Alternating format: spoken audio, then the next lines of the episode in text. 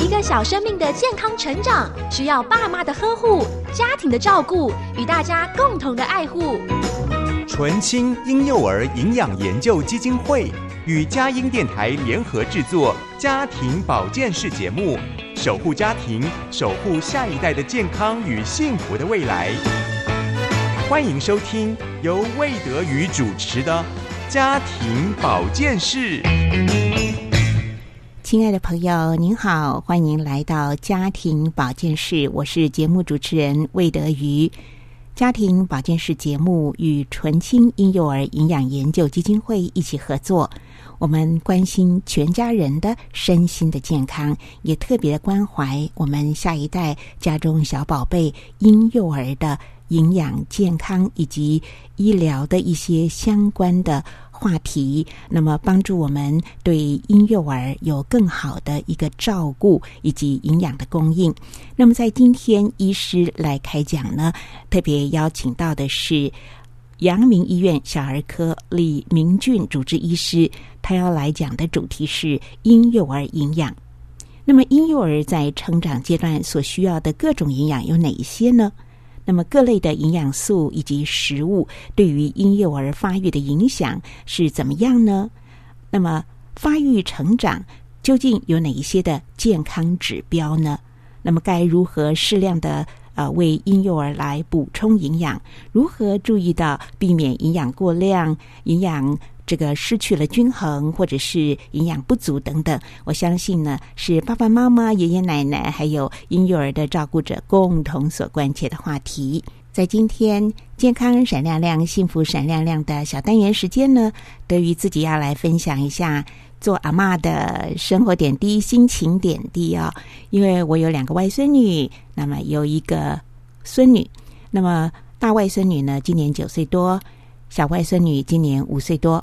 而小孙女呢，刚刚出生不久，现在是七八个月大啊，所以有很多新鲜的感受可以跟大家一起来分享啊。爷爷奶奶一起来加加油，关心我们家中的婴幼儿。好，在一段儿歌音乐过后，我们就进入今天丰富精彩的节目内容。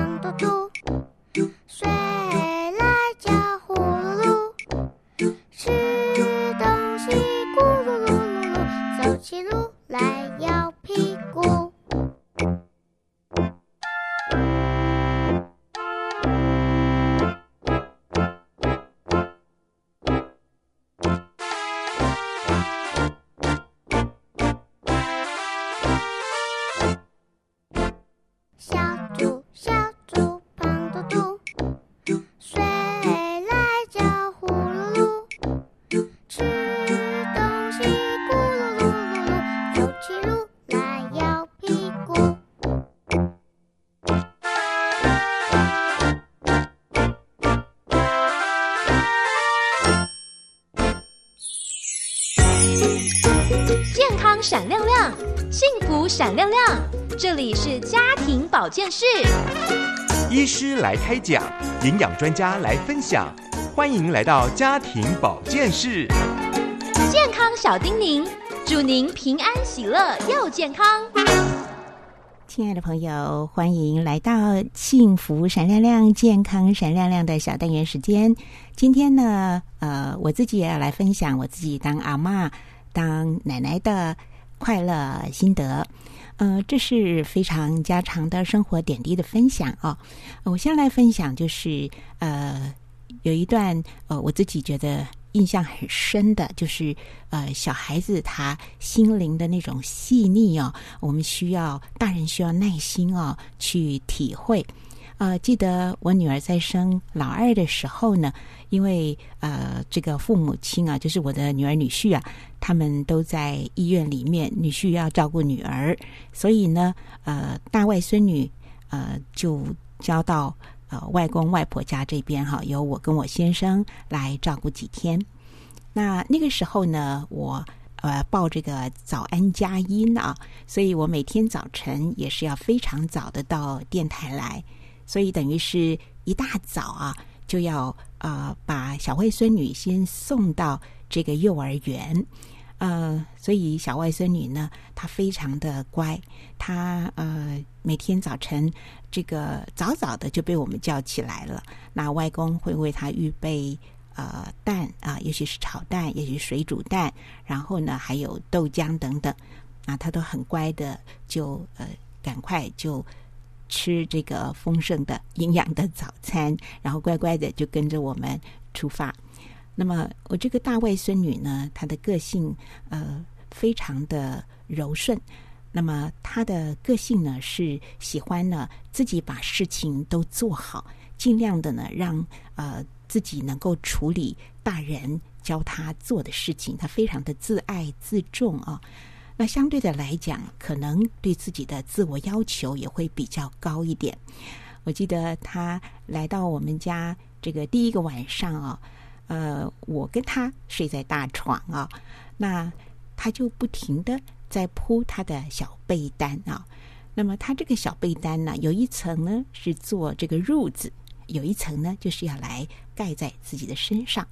那么就看到他呢一丝不苟的啊，先把这个小褥子铺好啊，每个角四边角都把它拉的很平整，然后接着他就躺。躺在这个小褥子上，然后就开始要盖他这个身上的这个小被褥。那当然呢，一躺下来，呃，这个褥子啊就会有一点点这个呃这个皱起来啊。然后又他又起来哈，去整理他的小褥子，整理他的小被子，就这样来来回回，大概整理了有三四回。呃，虽然这个大外孙女她不讲些什么话，但是我可以感受到呢，她来到爷爷奶奶家，尽量的呢啊，要求自己什么都要做得很好，很服帖啊，包括整理这个被褥。所以为了释放他这个紧张的心情啊，我就开始跟他讲故事。呃，当然我自己是占了一个。广播这个广播人的一个先天的优势哈，所以我说起故事来呢，就演各种故事里面不同的角色，然后情境呢也加上了这个声音的渲染啊。终于，这个大外孙女她她在听着听着，她就啊放松了啊。不过我记得我那天晚上好像讲了三个还是四个的床边故事呢，才慢慢的他才睡着了。由此可见呢，小孩子他细腻的心呢，真的是很需要啊大人去耐心的呵护。嗯，再来讲讲我的小外孙女哈，也就是现在五岁多。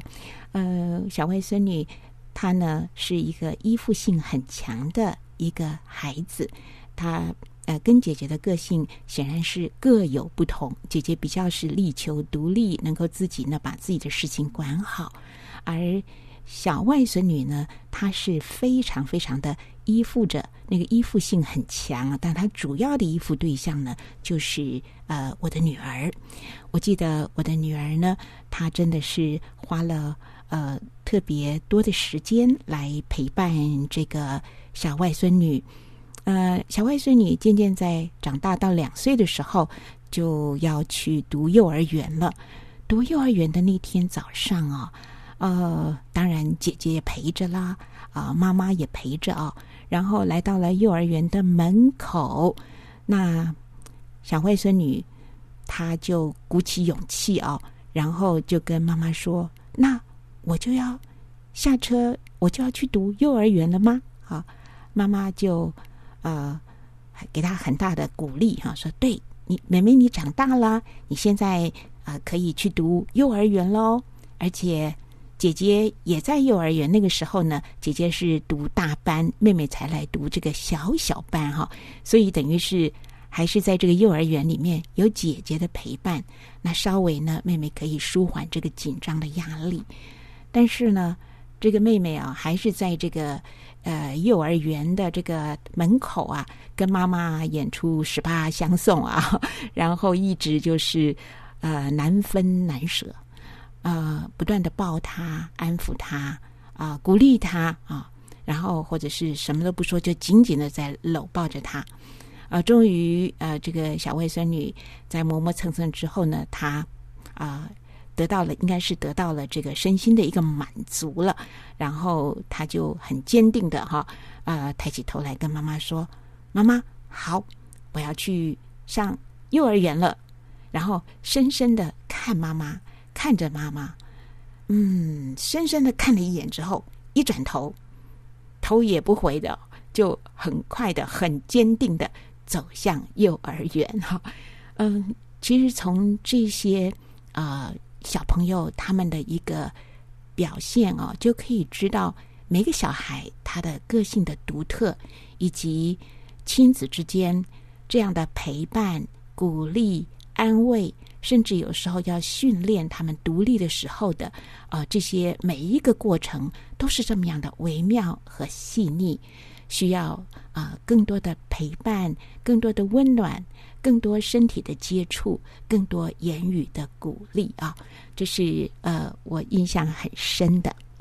那在今天的节目当中呢，我也很想跟大家来分享一首我跟。呃，我的大外孙女心儿一起创作的一首小歌啊，在我呃这个今年五月所出版的《相亲相爱一家人》这本书里面呢，呃，我分享了几首我写的小歌。这首小歌叫做《呃早晨的欢笑声》啊，呃，因为在这个那年的夏天啊，特别接。两个外孙女来到家里面小住几天，所以我们呃祖孙呢是非常轻松的在一块儿。然后早上的时候呢，就来到了公园，然后在公园里头呢，就听到了太极拳的这个队伍啊。啊，那么这个他们打太极拳的时候，这个太极拳的音乐呢是蛮有中国风啊。然后呃，当中有一个。越剧啊，我觉得有一个乐段呢，嗯，还不错。那就在我的脑海里回荡，然后呢，我就跟我的大外孙女，我们就一块儿就哼着这个旋律，一边就在想，我就鼓励她说：“星儿啊，我们一块儿来，哎，想一想，怎么样让它能够发展出呃更好的一首曲子哈。”所以我们就呃以早晨的欢笑声。作为一个题目呢，就写了啊这首歌，而且把它唱出来。那我今天呢，就来唱给大家听。这首《早晨的欢笑声》呢，它的歌词是这样的：明亮的早晨，温柔的白云，我们一起到公园，花草微微笑，树叶轻轻摇，幸福在我们心田。牵着你的手，拉着我衣角，一起快乐跑跑跳。雀跃的脚步充满着力量，平安喜乐又健康。呃，我觉得这首歌呢，那我们祖孙一起哼哼唱唱，会有一种一起创作的快乐跟喜悦，而且呢，呃，会让呃我的小孙女也感觉到说，诶，其实创作是很自然的，因为我们每个人都有。上帝赐给我们的创意，而且它融入我们的生活情境里啊，所以也是用这首歌来，呃，我们祖孙呢彼此祝福，早上要早点起来做运动，欣赏这美好的大自然哈。我来唱给大家听：明亮的早晨，温柔的白云，我们一起到公园，花草微微笑。树叶轻轻摇，幸福在我们心田。牵着你的手，拉着我一脚，一起快乐跑跑跳。雀跃的脚步，充满着力量，平安喜乐又健康。我很高兴我自己呢，呃，能够成为阿妈。啊，外婆，而且在呃这个很去年的平安夜啊，我升格当奶奶哈，我也是一个奶奶哈，所以啊，我的外孙女、我的孙女看到他们快乐健康的成长，真是做爷爷奶奶心中最大的喜乐了。也在这边跟大家一起分享。如果大家也想唱这首歌的话呢，这首歌的歌谱呢是呃印在《相亲相爱一家人》这本书里头，大家都可以来传唱分享。我们一起啊，从早晨开始，每早晨都是欢笑喜乐的，满有健康、喜乐与平安哦。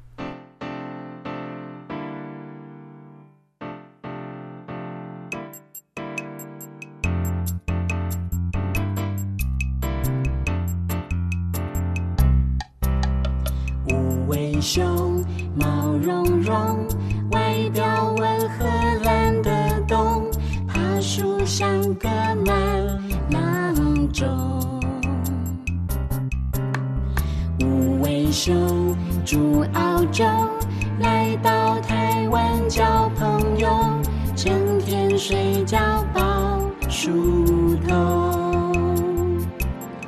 五尾熊呀，嘻嘻。睁亮你的大眼睛，样子才像大明星。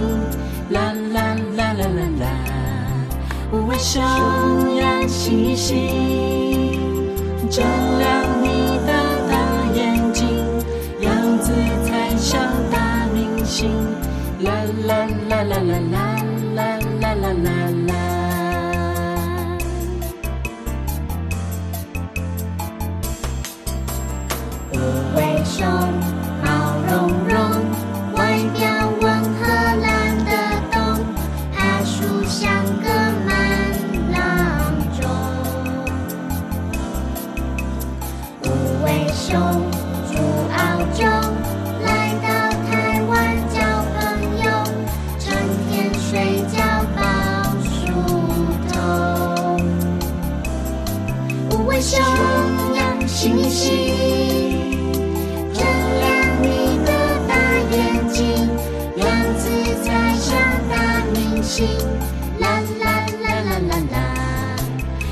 就让星星。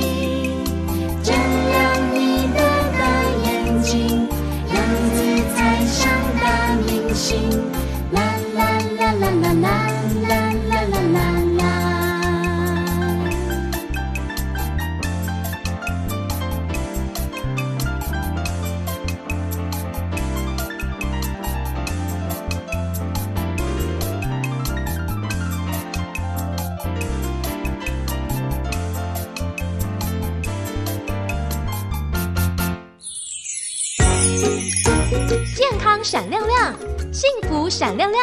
这里是家庭保健室，医师来开讲，营养专家来分享，欢迎来到家庭保健室。健康小叮咛，祝您平安喜乐又健康。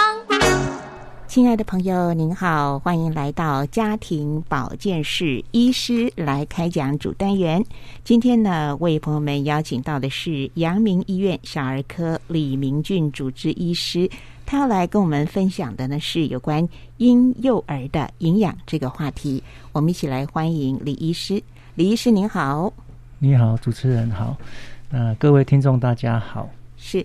李医师，您呃今天讲的这个话题，我觉得非常的重要，因为这个很多人也许在营养的这个部分呢，不是太丰富，就是不不够，或者呢会有呃这个失去失衡的状况哈，所以我们有一个整体的卫教的了解啊，这是给婴幼儿的营养加分了哈。那呃，首先就请教李医师。这个婴幼儿在成长当中，他所需要的各种重要的营养。其实婴幼儿的营养为什么重要？是因为三岁以上，大概我们的脑部发育只剩下一二十 percent，所以大部分都在三岁以内就发育。所以要聪明，就要有这个黄金的时期了哈。嗯。那像这个佳音是基督诶基督教的电台嘛哈，所以。我今天来传这个福音，也是要传要多喝奶这个福音哈，因为圣经上有一些应许之地是流流奶与蜜嘛哈，所以这个奶应该还是指牛奶嘛哈，啊，所以这台湾大概就是缺乏这个哦，所以要补把它补上来是比较好一点。嗯，好，这是在。婴幼儿的营养上面的一大福音，也是对所有的不管老老小小哈，我们全家人记得要多喝牛奶啊。好，那这个您刚刚说在婴幼儿成长的阶段呢，其实三岁。以以前好，就是零到三岁是一个最最关键的婴幼儿最关键的。那么，究竟这些营营养对于婴幼儿他在各方面的一个成长发展上面，能够带来怎么样营养丰富上面的帮助？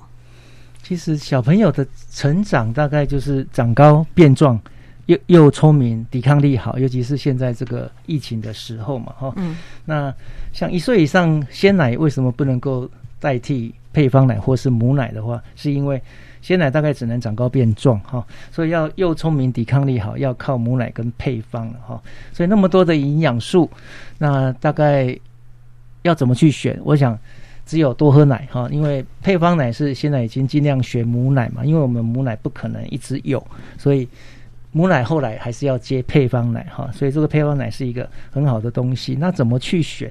其实有很多广告可以看得到，什么母乳的活性因子哈，母乳的黄金膜，加了一大堆，每个厂商大家各施所能，加了一大堆东西哈。那其实只要选大厂牌哈，我常常说世界上四大厂牌就叫做雅培、雀巢、惠氏、美强生哈，大概这四大厂牌应该选的就不会有什么错了。不是说它一定不会有问题，是说它出了问题，它一定会负责哦。嗯。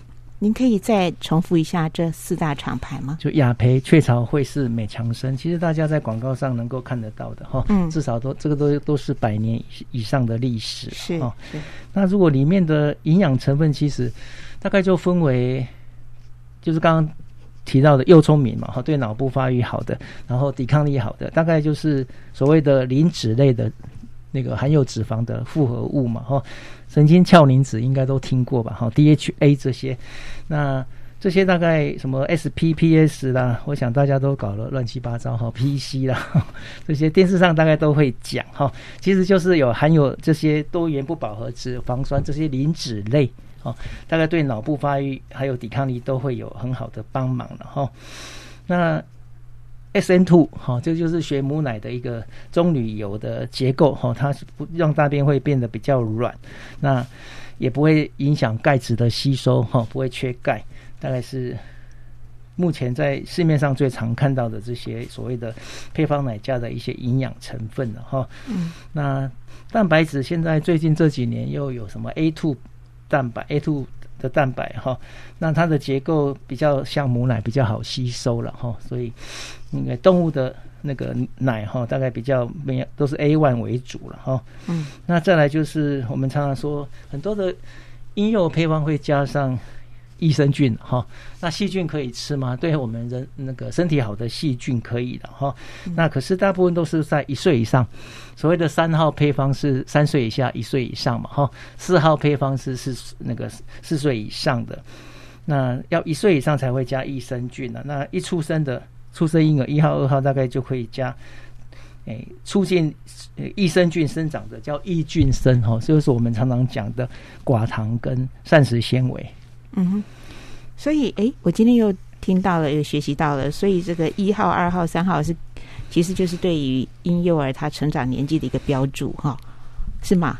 就是一岁以下有一号跟二号了。那一号就是六个月以前的，嗯，那二号大概就是六个月到一岁的，那三号就是三岁、一岁、一三岁以下、一岁以上的。嗯嗯。其实我常常在记东西都有口诀了哈，所以我会记那个三是记三岁以下，四号就四岁以上。嗯嗯，大概是这样子。所以其实这个配方奶的研发啦，呃，整个的制制作的过程里面，也是花了很多的食品营养学家他们在研究啊，累积下来的这个心血成果。那刚呃李医师特别讲到的这个四大厂牌，其实都是呃怎么讲有口碑，而且呢，他们也经过严格的品管。那出了什么事情呢？真的也会。负责了哈，那呃，我现在想提提起来的一个问题就是，常常听到说水解水解的这个婴儿奶粉是它是什么意思呢？其实民民众大概连小连小儿科医师其实有很多的都搞不太清楚什么叫水解配方，什么叫做无乳糖配方哈。所以绝大部分特殊，那刚刚讲的是一般配方，那特殊配方就是无乳糖跟水解配方这两种哈。那厂商体量那个有些医师还是搞不清楚，所以很多的配方其实都会把这两个。放在一起了哦，就是这个配方特别的配方，那就会是无乳糖加上那个水解蛋白的。嗯，那水解蛋白主要是因为过敏的小朋友，他如果说母奶不能够吃太久的话，那他就可以。改成母奶就用那个部分水解配方了哈。那真正的牛奶蛋白过敏的小朋友是要吃完全水解配方，不能够吃部分的哈。所以部分水解配方是为了爸爸妈妈都是呃气喘啊、过敏性鼻炎啊、异位性皮肤这些所谓的诶过敏三部曲哈。所以可以考可以选择部分水解配方的配方。那有些肠胃炎之后那会拉肚子，那拉肚子如果说乳糖已经我们的黏膜上的乳糖乳糖酶被破坏，没办法那个吃有乳糖的配方的话，那就会改成无乳糖配方哈。嗯，就是台风过去，台风来了，那桥断了哈，那我们先给他一个贝利桥哈，就是所谓的无乳糖配方，因为他没办法吸收乳糖了，那你给他吃乳糖，他就吃什么拉什么哈。哦。所以大概拉肚子会很酸，一天非常多次，大概就是那个。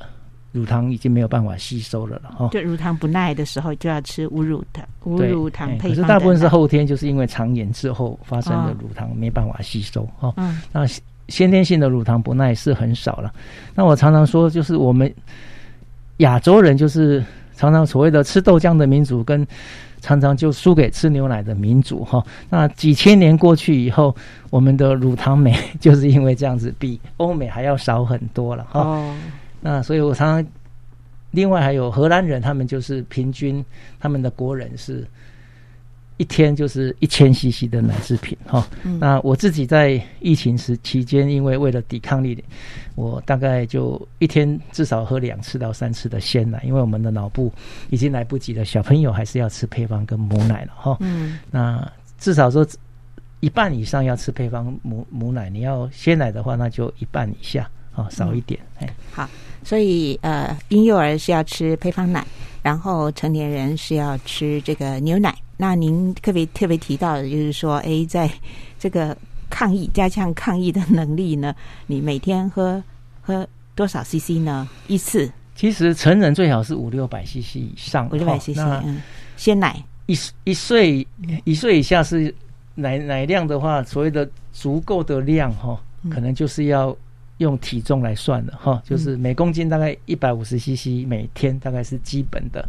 那越瘦的话，当然可以加高一点点，一百五到一百八了哈。那年纪越大的话，就可以不用到一百五哈。六个月以上，有时候是一百二到一百五十 CC 每公斤每天哈，就是你的体重乘上这个，就是你一天的量。嗯，哦，那如果一岁以上到三岁以下，我还是认为要八百 CC 到一千 CC。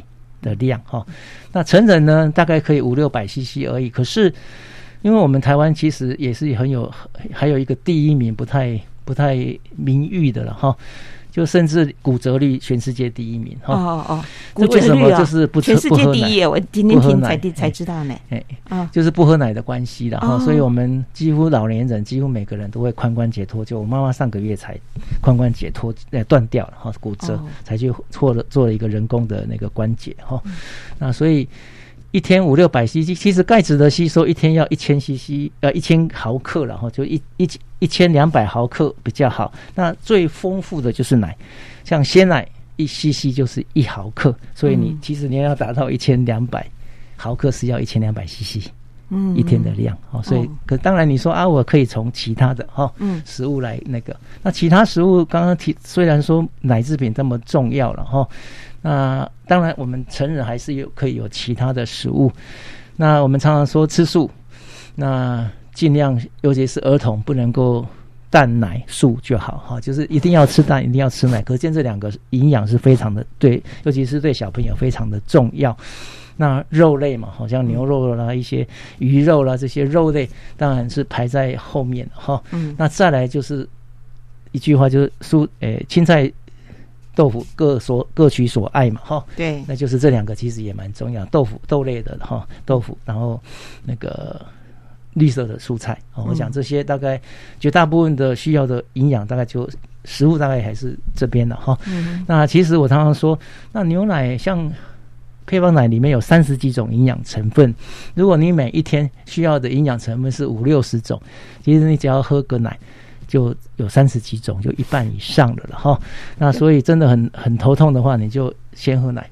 哦，感觉蛮省事的。可是很多都是把那个胃口养坏的。哦，比如说他吃很重口味的东西之后，他就不喝奶，因为傻瓜也知道奶比较没有味道。那你果汁很有味道嘛，哈。所以美国小儿科医学会已经建议了哈，一岁以下不要喝果汁。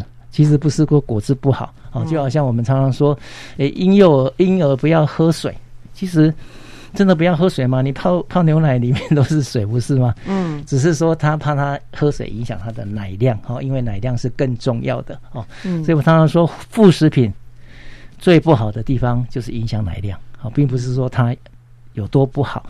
那其实真的其奶奶制品以外的东西，都除了刚刚讲的鲜奶长高长壮嘛，哈、那其他的食物其实只能长胖。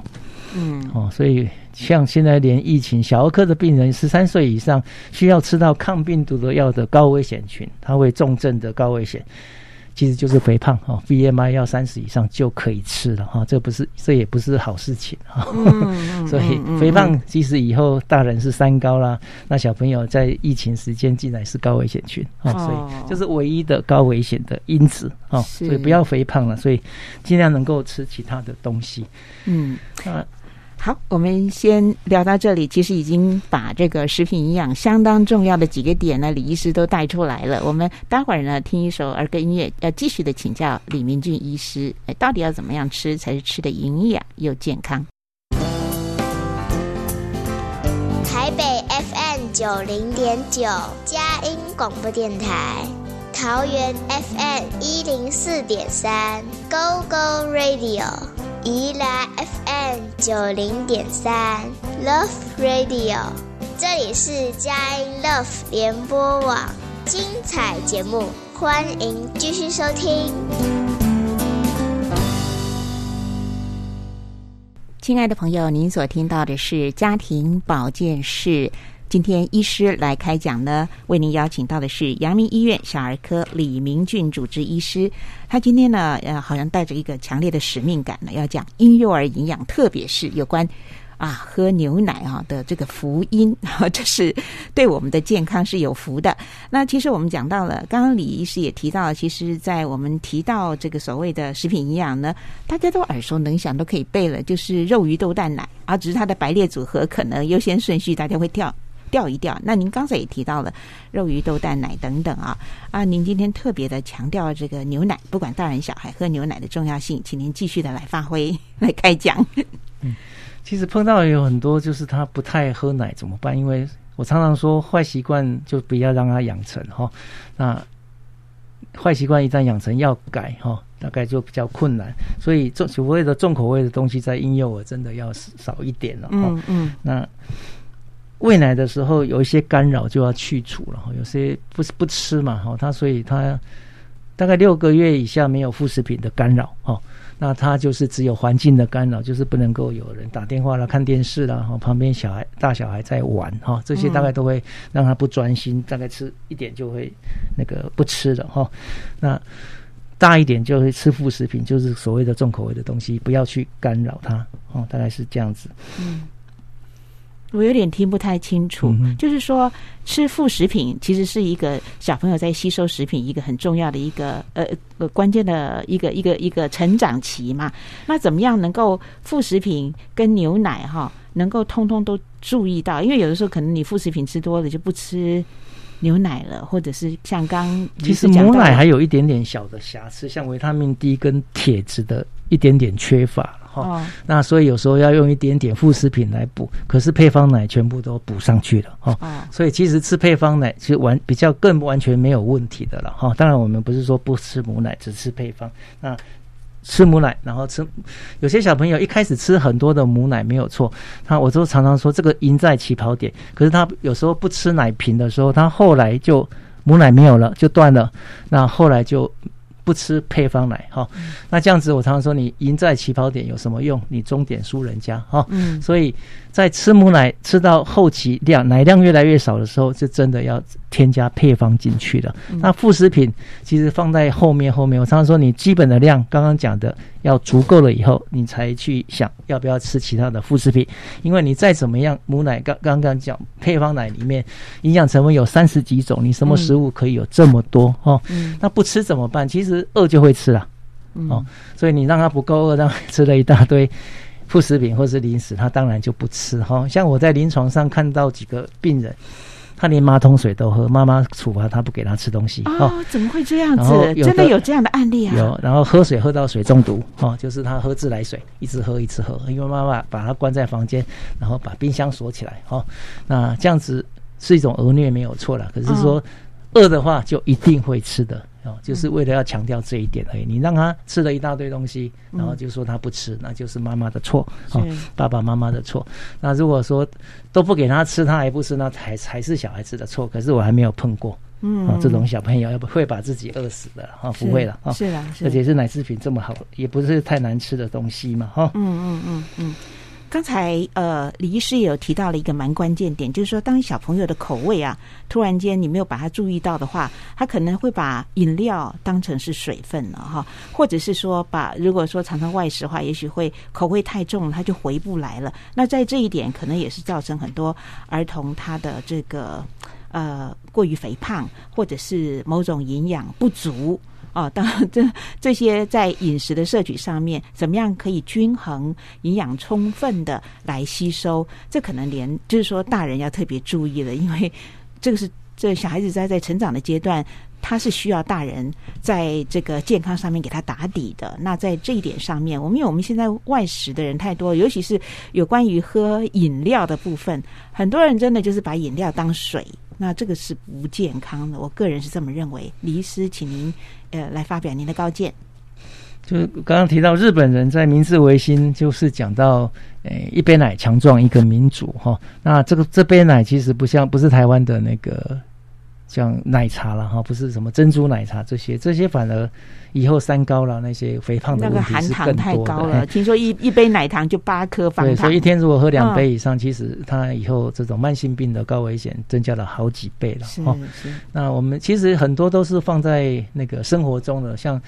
那个美国很早以前的大力水手，就是因为小朋友缺铁性贫血嘛，哈啊，鼓励小朋友要吃绿色蔬菜、菠菜这个富含铁的东西，就会有出现大力水手这个东西。那日本泡汤回出来，外面吃的冰棒是什么？鲜奶冰哦，所以这是他们的习，要把它弄在那个像韩，你看韩剧就会知道，韩剧只要打开冰箱，哎，你们家怎么会没有鲜奶？哈，这个他们会觉得很奇怪的事情。可是台湾大概都连。亚洲的很多国家都可能都赶不上了哈。嗯，那像很多厂商，我最近才看到一家那个奶粉的厂商，他是已经捐那个奶粉给那个华东地区的那些原住民的小朋友的营养午餐了哈。我想这个是我。跟奶粉厂商讲过好几好好几十年，就是说你们不要把钱花在医医生的身上，把钱花在那些小朋友身上。因为我们台湾像他从原住民开始，我也觉得很好。因为台湾的音乐啊，不管是体育，全部都是原住民，他们的天分很好。对那从小如果给他们足够的营养，说不定多了好几个奥运的那个金牌。是，说不定是这样子。刚才李医师讲到，就是说，呃，我们呃，这个台湾啊，缺钙是全球第一啊，还是我没听错？这是我是。其实台湾的所谓的骨科有一个叫骨钙质的地图，台湾是属于呃不吃那个少吃奶，少吃就是少吃少吃钙的食物，然后骨折率非常高的国家。哦，那我看到的是在。半年前有看到一篇报道，一篇统计的哈，说台湾是亚洲第一名哦。我想说欧美他们亚洲第一名，他们他们喝奶喝那么多，你常常看到他们在滑雪干嘛？一摔倒就会骨折吗？也没有。我妈妈只是要打一只蟑螂，单一直长来，然后哦稍微、摔到了就稍微跌下去而已，就断掉了哈。哦，所以我可是他也是我常常要鼓励他喝奶喝奶喝奶了哈。嗯我想都我这样子鼓一直在念他，他都还是有还是没办法做得到，当然是真的是有困难啊。我有一个方式啦，像我自己，你就一次不要只买一瓶哈，两大瓶、三大瓶、嗯一起买嗯啊，因为它的大概就一个礼拜左右的。有时候我们会节俭嘛，一看到哦快过期了，赶快把它喝掉。对对对这是一个方式是哈。嗯，那除了喝鲜奶之外，我们也买奶粉也可以嘛，自己冲泡奶粉。现在也有很多成人的配方奶了哈，像广告上其实有很多了。以前常常听到桉树，桉树对不对？嗯桉树都是我们啊要去医院看病人要给他营养哈，大概都是鸡精、桉树这些了哈。对，那现在我好像看到不是有一个广告，现在越来越多了嘛哈，就是连成人他说你想要常常出去玩了哈，嗯还是就是要喝桉树了哈，就是广告会越来越越倾向于正常人就是要喝这种。为什么小桉素、桉素有什么不太一样？其实它就是营养热量比较高了哈，嗯一 cc 大概就是一卡哈。那所以我常常说，你如果喝不到八喝不到八百 cc，只能喝六百 cc 的话，那你就换成小桉树。啊，嗯就是它的热量八百 CC 等于六百 CC 的热量跟那个营养成分这样子哎。哦，小桉树是不是给小孩喝，还是说小桉树大人也可以喝？其实我都我都常常喝，我太太是新生儿科的医师了哈，嗯，她常常把把过期那个早产儿的配方奶我我在泡了，嗯哦所以小的当然不能吃大的哈，比如说我是。诶，六个月以下，嗯我是吃一号的，可是我不要吃到那个三号、四号，因为它可能无法消化哈。哎，肾脏还没有那么很多器官没有那么的那个成熟哦，所以嗯它没办法去吸收这么高的蛋白，有可能会造成问题了哈。嗯可是大的要吃小的，那当然是可以。哦，是所以我要吃配方奶，我要吃儿童配方，我要吃早产的配方都可以 好哦。那鲜奶当然是我们已经来不及脑部发育选择的一个东西，尤其是夏天嘛哈。嗯嗯那要泡的话也有了很多成年人啊，或者是呃孕妇啦，特别的配方很多。刚刚讲那几那个那些大厂商都有了，老人家也有了。哇，真的是全家人都要注意啊，要多喝奶。好，嗯我们再听一首儿歌音乐，待会儿继续的请教李明俊医师。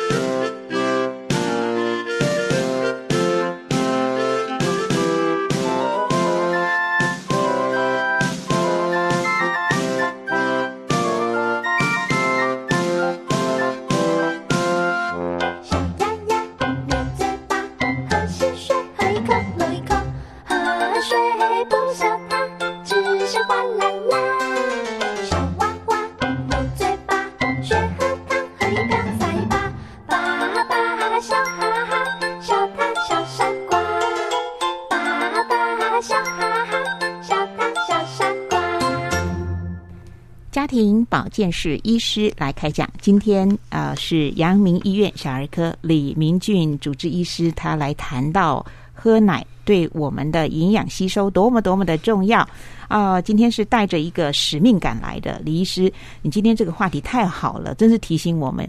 我今天才知道说我们是全亚洲地区这个哇，这个叫什么？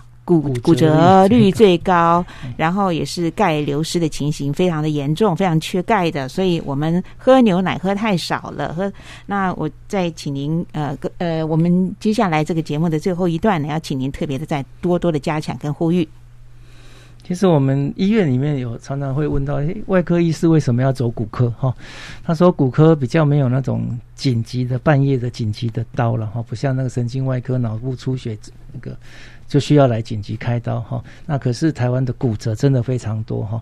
我们常常在急诊室我们的诊间的那个电脑那荧幕上，因为只要会外，我们是跟外科同一间的，那外科一会诊一定会到我们小儿科的位置来做。骨科就会把那个秀出一张骨折的那个。我永远一到那个诊间要看小朋友，一看就是那个 X 光片机上面就是一个骨折的照片哈，就一直存在着哈，嗯就天天就在发生这些事情了是哈。那提到说林书豪哈，林书豪他是在美国长大了哈。我常常说，如果林书豪在台湾长大，说不定他没有办法打 NBA，也没有办法读哈佛哈。那他爸爸就说，林书豪跟一般华人的小孩不一样哦，他饮食习惯是跟欧美美国的小孩是一样的。他们有一句话叫做“把牛奶当水喝”，嗯哦，所以他们是不喝水的，这他们口渴就是喝奶哈、哦。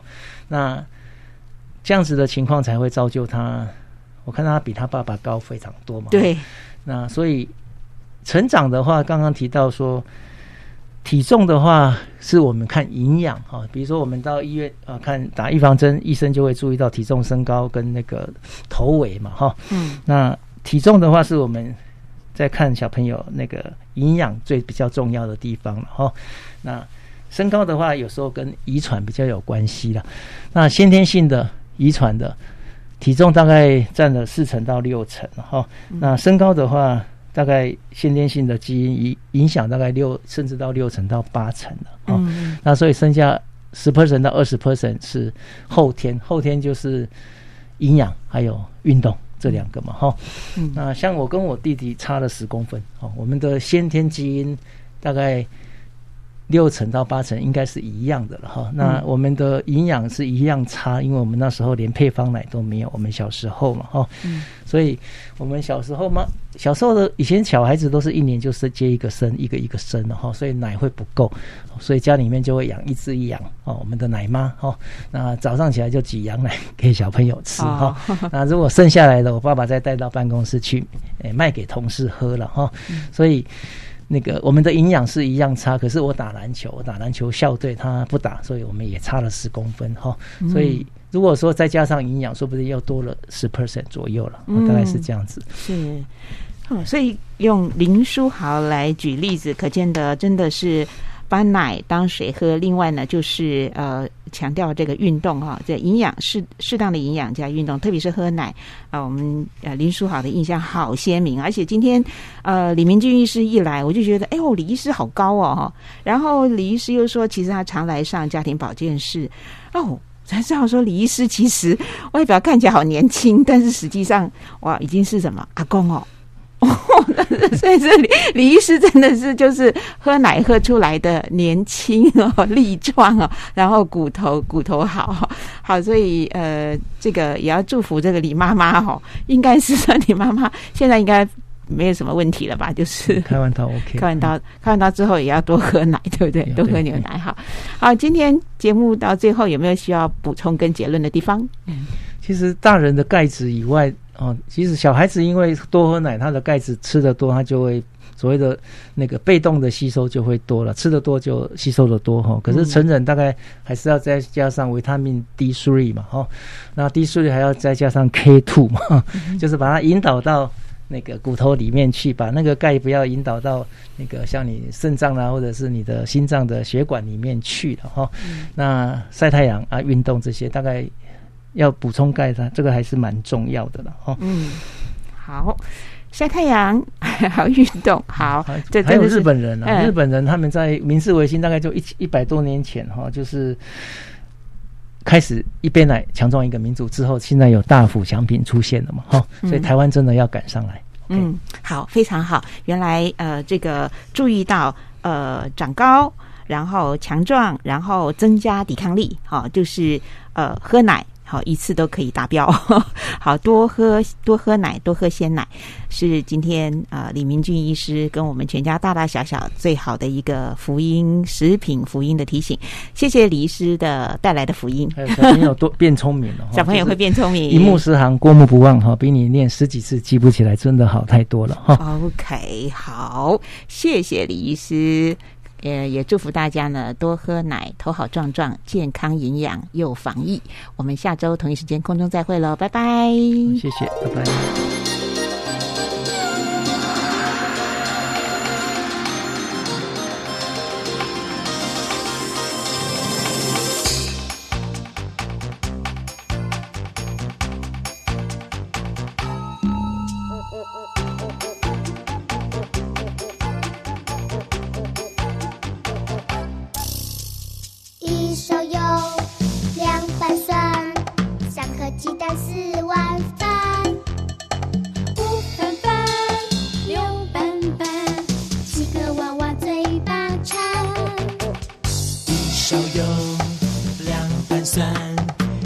鸡蛋四碗饭，五饭饭，六饭饭，七个娃娃嘴巴馋，抱着碗等成饭，口水流了满地吧，抱着碗等成饭，口水流了满。